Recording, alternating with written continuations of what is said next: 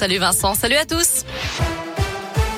À la une, la réouverture des urgences de l'hôpital d'Ambert le 16 novembre. Elles étaient fermées depuis le 27 octobre, faute de médecins intérimaires.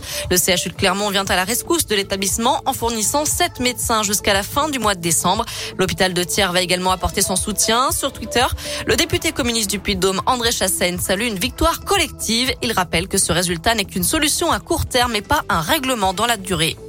Le Parlement donne son feu vert pour le recours au pass sanitaire jusqu'au 31 juillet. C'est le projet de loi de vigilance sanitaire qui a été adopté.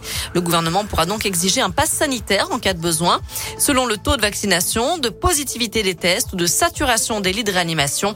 Par ailleurs, les directeurs d'école et les proviseurs de collège ou lycée pourront jusqu'à la fin de l'année avoir accès aux informations sur le statut virologique des élèves, leur contact avec des personnes contaminées et leur statut vaccinal. Objectif, prévenir des fermetures de classe ou organiser des campagne de vaccination.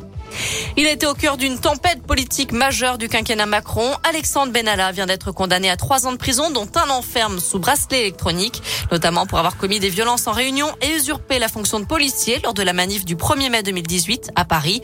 L'ex-chargé de mission de l'Élysée a également été reconnu coupable d'avoir utilisé frauduleusement son passeport diplomatique après, après son licenciement, mais aussi d'avoir fabriqué un faux document pour obtenir un passeport de service et d'avoir illégalement porté une arme en 2017.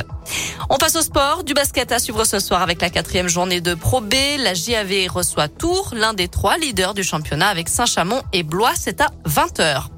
Enfin, il va arriver cette nuit, place de Jaude à Clermont. Le traditionnel sapin de Noël de la ville a été abattu hier matin.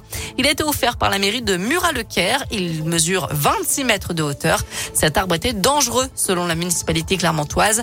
Son acheminement nécessitera quand même la mise en place d'un convoi exceptionnel et engendrera forcément euh, quelques restrictions de stationnement dans la soirée. Merci beaucoup Noémie.